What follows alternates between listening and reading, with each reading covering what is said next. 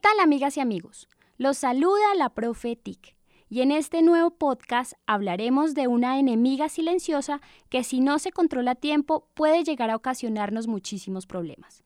¿Quieren saber de quién se trata? Acompáñenme. Tema central.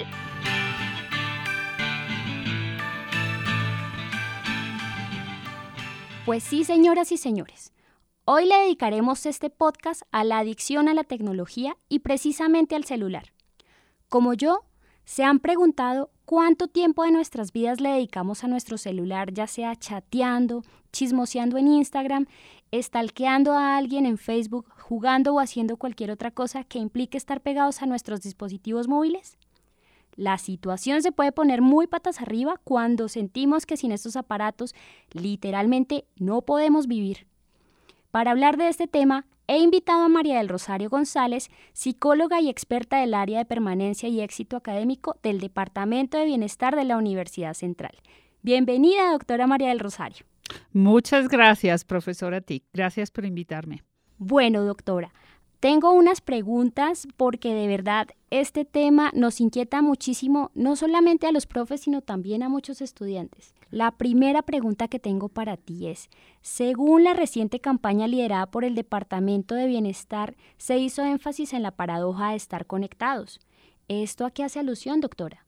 Hace alusión a que en esta época en la que tenemos un mayor acceso a las tecnologías de información, en que todo está al alcance de la mano al tener un dispositivo móvil que nos permite comunicarnos con personas sin que físicamente estén allí, que podemos consultar una cantidad de información, en fin, que pareciera que lo tenemos todo al alcance de la mano, es una paradoja porque es cuando menos comunicados estamos, porque justamente estamos más metidos en nuestros dispositivos móviles que interrelacionando con las personas que tenemos incluso frente a nosotros. Por eso se vuelve una paradoja tanto tener opciones de comunicación y es cuando menos comunicados estamos entre nosotros.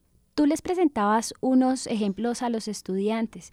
Por ejemplo, ¿en qué situaciones de la vida cotidiana se puede presentar esta paradoja?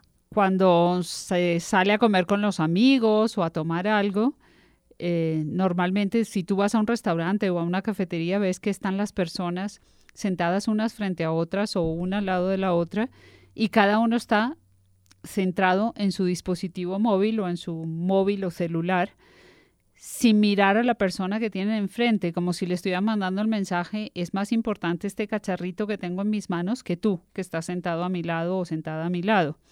También cuando están compartiendo espacios en familia, se privilegia el uso de las tecnologías sobre la conversación directa con los demás miembros de la familia. Entonces se están perdiendo esos espacios que antes eran primordiales para compartir, ahora se vuelven un espacio más donde utilizar los dispositivos y evitar el contacto con los otros. Había algo muy interesante en las charlas con los estudiantes y es que tú mencionabas que muchas personas creen que al estar permanentemente conectadas tienen una fantasía de control. Sin embargo, aquí podría pasar todo lo contrario. Cuéntanos un poco sobre eso. Pues básicamente también es porque eh, todas estas tecnologías eh, nos dan eso, esa sensación de, control, de que somos nosotros los que dominamos eh, a la tecnología pero resulta que es que la tecnología y, los recursos tecnológicos en general se convierten no en un medio, sino en un fin.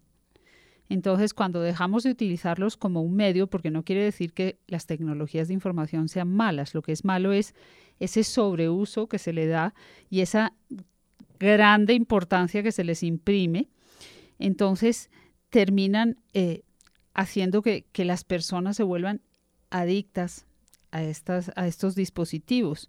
Y justamente una de las características de las adicciones es que se pierde el control y se vuelve uno dependiente. Entonces, eso es lo que está pasando. No somos nosotros los que estamos controlando la tecnología, es la tecnología la que nos está controlando a nosotros. Es que es cierto, el abuso de la tecnología es un problema muy serio al que expertos le han dedicado investigaciones.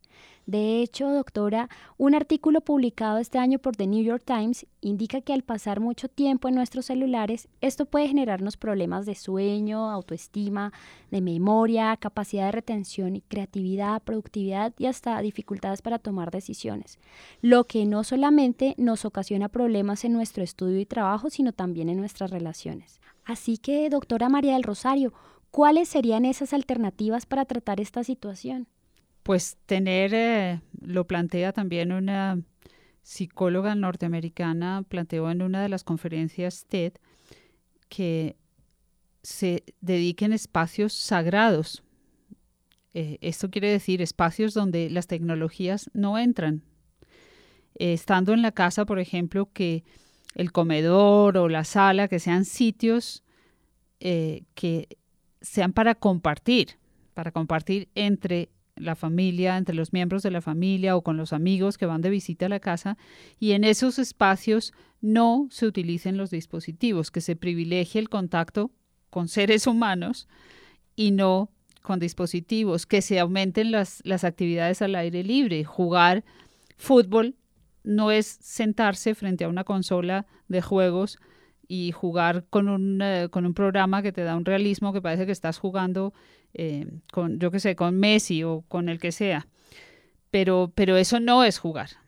Eso es sentarse y, y pasar las horas muertas. Entonces, cambiar esos tiempos muertos por tiempos al aire libre, departiendo con otras personas y dejando también de lado un poco los, dispositivos móviles. Lo que pasa es que está la, afición y la adicción ahora que tenemos que ya hasta se acuñó un nuevo término, que es la nomofobia, que es la fobia a salir de casa sin el móvil, sin el teléfono celular.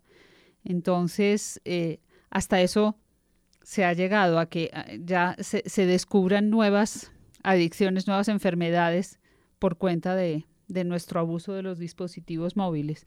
Conclusión, la, la recomendación es ocupar el tiempo en otras cosas distintas a estar conectados permanentemente a los dispositivos. Incluso yo después de asistir a una de tus charlas, decidí sacar el teléfono por las noches de mi cuarto. Entonces me fui a San Victorino y me compré un despertador de pilas y bueno, con esto pues ya me despierto. Antes tenía la costumbre de poner la alarma en el celular. Sin embargo, ese despertador suena tan duro que yo quedo pegada al techo. Entonces, bien, pero es una de las formas. Es una buena estrategia, sí, definitivamente sacar el móvil de la habitación. Es que lo que tú mencionabas que tiene efectos también por este estudio que, que publicaron en The New York Times, es que eh, es, es, verdad, no estamos diciendo cosas que no estén científicamente comprobadas y se alteran los patrones de sueño y la actividad cerebral eh, por, la, por la luminosidad también de las pantallas. Entonces, por eso no es conveniente tener los móviles, los celulares, las tablets en la habitación y al alcance de, de la mano, porque si una persona se despierta porque oye un ruido o simplemente se desveló, lo primero a lo que va a echar mano es a su dispositivo móvil y hasta ahí le llegaron sus horas de sueño. Claro, se convierte en una distracción terrible por el sueño. Así es.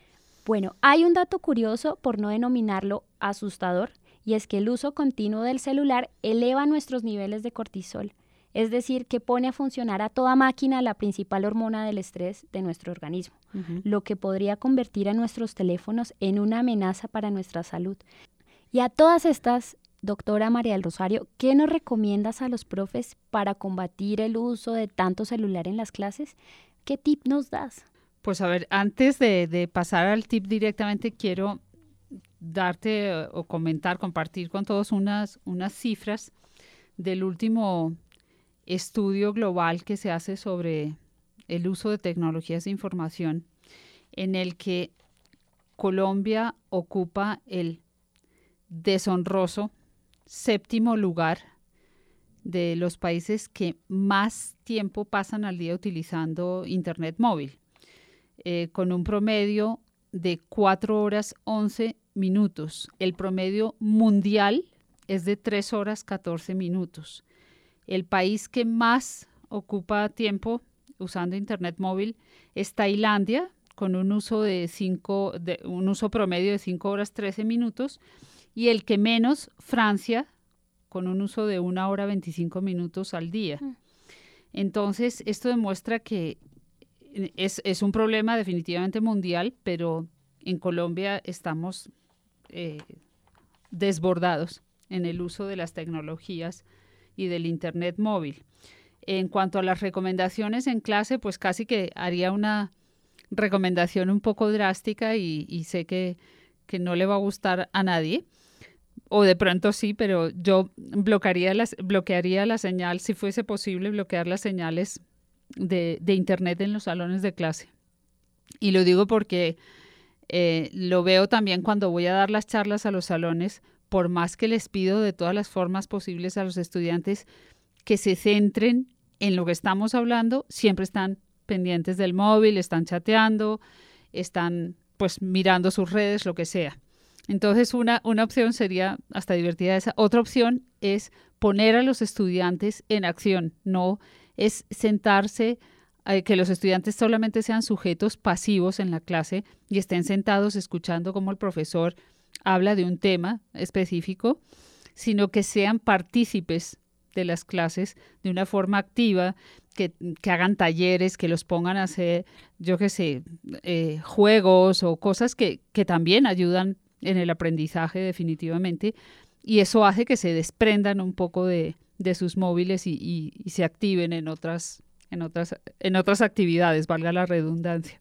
Yo estaba pensando en comprarme en Palo Quemado una canastica para que antes de entrar metan los celulares. Vamos a ver si me funciona, por lo menos para el próximo semestre. Sí, en Francia hay restaurantes en los que cuando llegas hay una cesta donde tú dejas el móvil porque vas a un restaurante a comer con tus amigos o con tu familia, no a estar chateando frente a una persona, lo cual es una, para mí, falta de respeto grandísima. Doctora María del Rosario, tengo mensajes de estudiantes con algunas inquietudes sobre este tema de la adicción a la tecnología. ¿Los escuchamos? Claro que sí. Me dan ganas de mirar el celular todo el tiempo cuando estoy en clase. Me da angustia si no puedo revisarlo. ¿Esto será muy grave? Sí, sí, sí, es muy grave porque, eh, volviendo a lo que ya decíamos, si, si tienes que estar pendiente de tu móvil todo el tiempo en clase, es porque estás prestándole más atención a tu dispositivo móvil que a tu profesor o que a tus compañeros que estén exponiendo. Entonces, eh, bájale, bájale la importancia a tu dispositivo móvil y presta más importancia a los seres humanos que tienes delante. Y además que también está la opción de poner el WhatsApp en el computador. Entonces, casi que se sale de control. Desafortunadamente es así. Todo el tiempo quiero estar publicando fotos de lo que hago. Mi familia me critica porque me aíslo por estar posteando mi día a día. ¿Esto me estará alejando de ellos? Sí, lamento decirte que sí, sí te está alejando porque eh, lo que pasa es que te estás centrando en un mundo virtual en el que piensas que tener una larga fila, bueno, no sé si sea ese específicamente tu caso, pero suele pasar, el tener una cantidad de seguidores, entre comillas, eh, pareciera que nos hace creer que, tenemos un montón de amigos, un millón de amigos como la canción. Y no es así. Son, son eh, atribuciones que les damos a las redes sociales y el hecho de, tener una lista larga de seguidores no nos hace más eh, populares ni, ni, más sociables. Al contrario, nos restringe estar metidos dentro de la casa o en un sitio cerrado posteando y subiendo fotos, que además me parece que es un, riesgo, un peligro, estar eh, publicando todo lo que se hace eh, y, se pierde. Me parece más divertido no publicar nada y cuando me encuentro con mis amigos comentarles lo que hice, pero, pero es que yo creo que se debe volver completamente rutinario cuando, cuando se encuentran los amigos, pues no hay nada que contar porque ya lo vieron todo en las redes sociales.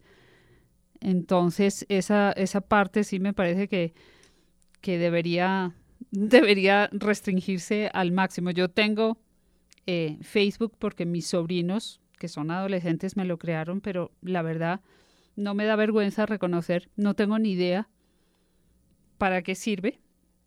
Pues de vez en cuando me llegan mensajes, pero no sé ni cómo, ni cómo se ponen mensajes allí. De vez en cuando me lanzo a, escribir una frase y, me llama la atención el revuelo que causa y de pronto hasta me llegan mensajes de personas que no conozco.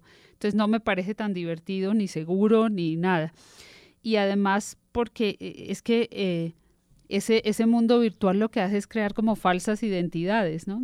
Y los adolescentes se convierten en unos seguidores de unas identidades que idealizan y, terminan viviendo en un mundo irreal. Tengo el caso de una amiga que sube muchas fotos a su Instagram y las fotos son súper producidas, pero cuando fue a conocerse con, otra persona ya en la vida en real, vivo y en directo, en vivo y en directo, le dice como te ves completamente diferente a la persona que parecía ser en Instagram. Y lo triste es que no creo que se vea diferente para bien, sino para mal. Exactamente, pues el tema de los filtros, a veces nos pasamos un poco con el tema Las falsas identidades que se crean y los casos que se ven ya, si nos vamos a, temas extremos, casos de, de, pederastas, por ejemplo, que tienen una falsa identidad y, y se hacen pasar por, por un adolescente y establecen relaciones virtuales con jóvenes y les ponen citas o algo y cuando se encuentran, pues se dan cuenta que es un adulto de, no sé, 70, 80 años, bueno, 80 no creo que salga tanto, pero, pero sí una persona mayor que lo que está es abusando de, menores. Sí, eso definitivamente es una situación que hace parte de las consecuencias a veces del uso excesivo de, del celular. Así es. Tenemos otra pregunta de una estudiante muy preocupada. Últimamente me aburre reunirme con mis amigos. Desde que me robaron el celular me siento como desconectada de ellos, pues mientras que todos están pegados al teléfono, yo tengo que mirarlos en lo suyo. ¿Qué puedo proponerles para no sentirme así?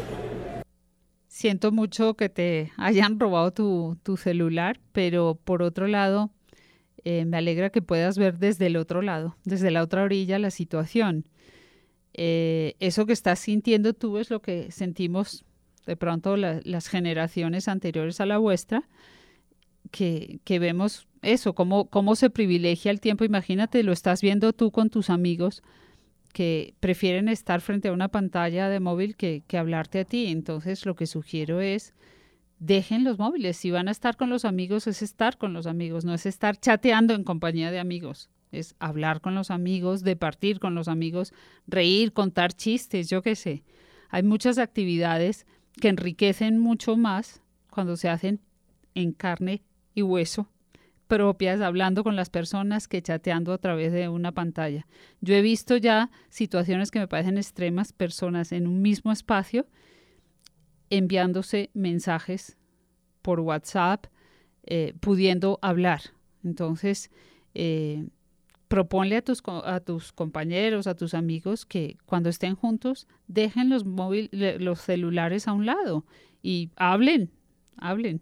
Porque tal como vamos, las futuras generaciones yo creo que van a nacer solo con, eh, con boca, pero para comer, sin lengua para hablar y con solo el dedo pulgar para poder estar chateando. No vamos a tener, no van a tener más dedos los seres humanos, y es que eso se llama evolución. Me parece que es más una involución, pero creo que a eso estamos llegando. Yo tengo una confesión. Y es que cuando estaba en la universidad, bueno, no en todas las clases, pero de vez en cuando, yo también fui estudiante y yo chateaba con mis amigas, pero con hojas de cuaderno. Entonces no teníamos celular y nos pasábamos los mensajitos. Yo creo que también esta es una forma de estimular la escritura. Exactamente, la escritura. Cada vez fíjate que eh, cada vez la, la, escritura eh, es peor, peor, la ortografía, porque eh, en los mensajes como lo que se busca es lo instantáneo y lo inmediato, entonces escriben, no escriben quiero Q U I E R O, sino K I E R O. o corazón o yo qué sé, entonces cada vez se restringe más el vocabulario y por eso se vuelve a lo que comentabas al comienzo, a, la paradoja de estar comunicados. ¿Dónde está la comunicación si cada vez la restringimos más? Mis papás quieren regalarle una tableta a mi hermanita chiquita. Yo no estoy muy convencida de que sea un buen regalo. ¿Será que estoy exagerando? No, no estás exagerando. Eh, lo, de las cosas que más enriquece a los niños en su proceso de desarrollo perdón, es eh, jugar con otros niños y compartir y jugar al aire libre. Y eso no solo aporta diversión, sino también eh, les ayuda a formar, por ejemplo, la tolerancia cuando juegan con otros niños y aprenden que no siempre se gana, que, que perder tampoco es el fin del mundo, en fin, ese, ese tipo de situaciones que se dan en los juegos entre niños y en los juegos al aire libre o incluso en los juegos de mesa, pero departiendo con otras personas, eso ayuda en la formación de los niños. Cuando se le entrega una tablet a un niño o a una niña pequeña, es como si le atribuyéramos a la tablet propiedades de la nana electrónica o no sé, que sea la niñera electrónica. Sí. Entonces, eh, es también desentenderse de, de los pequeñitos y eso no está bien. Los niños necesitan afecto, necesitan de partir con otros niños y, y recibir afecto real, no de, no de un dispositivo electrónico. Lo importante de esta charla es entender que tenemos que darle un mejor uso a nuestros dispositivos móviles, a las tecnologías, a nuestros televisores inteligentes, a los videojuegos. Bueno, ya esa gran cantidad eh, de herramientas que pues nos sirven en el día a día, pero pues también nos generan muchas distracciones y otros problemas como los que hemos hablado. Entonces, me parece importante eh, que nos aclares un poco sobre ese balance que hay que tener en el uso de las mismas. Claro que sí, profe. Eh, reitero lo que decía al comienzo, o sea, el, el, el colofón de esta charla es las tecnologías son un medio, no un fin. Entonces, no está mal utilizar las tecnologías, son una gran herramienta, pero no privilegiemos las tecnologías sobre todo lo demás. El contacto entre los seres humanos, el hablar, el leer un libro, el hacer actividades al aire libre, el hablar con el que tenemos, con la persona que tenemos al lado, en fin, hay que utilizar las tecnologías cuando se requieran, pero insisto, como un medio, no como un fin, para eh, compartir, para hablar, para, yo qué sé, comentar cosas, para eso están también las personas que tenemos a, al lado. Entonces, no privilegiemos las tecnologías sobre los seres humanos porque somos más valiosos los seres humanos que los dispositivos móviles. Además, ¿cómo será después? Sí, imagínate. Doctora María del Rosario, de verdad estoy muy agradecida por haberme venido a visitar hoy a la cabina de la Profetic del ciberespacio. Eh, de verdad ha sido muy interesante poder hablar contigo, eh, poder compartir estos minuticos tan importantes para los chicos y también para los profes y también para quienes escuchan este podcast. De nuevo, mil y mil gracias por aceptar esta invitación. Gracias a ti, Profetic. Entonces, estamos conectadas, pero no te vas sin antes tomarte la selfie conmigo. vale, muy bien. Tengo un mensaje en WhatsApp.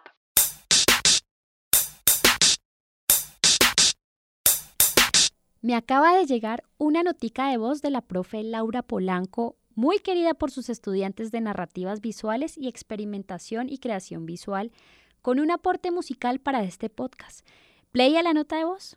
¿Te acuerdas, profe Tic, que te conté que unos amigos se la pasan agarrados en Facebook por sus diferencias políticas? Pues imagínate que uno de ellos puso esta canción y me dio mucha risa. No te metas a mi Facebook, no te metas por favor.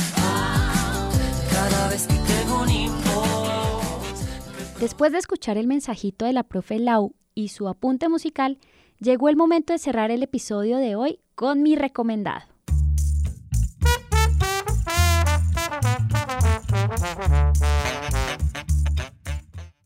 Muchos de ustedes seguramente son fans de una serie muy comentada, no solamente en nuestros salones de clase, sino también en todo el ciberespacio.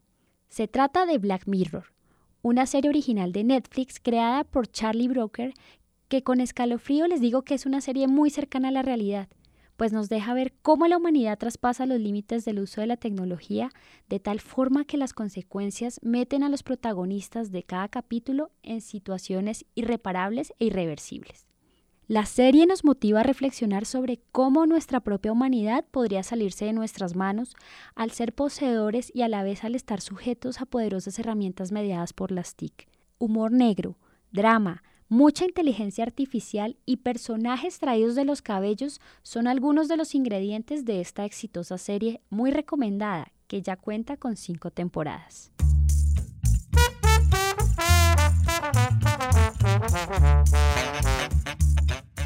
Y esto ha sido todo por hoy. Gracias por escucharme y acompañarme en un episodio más de este podcast de la Profetic del Ciberespacio, una producción de ACN Sintopía Radio. Recuerden, suelten un rato ese celular que cualquier cosa en exceso es contraproducente. Hasta la próxima y chao.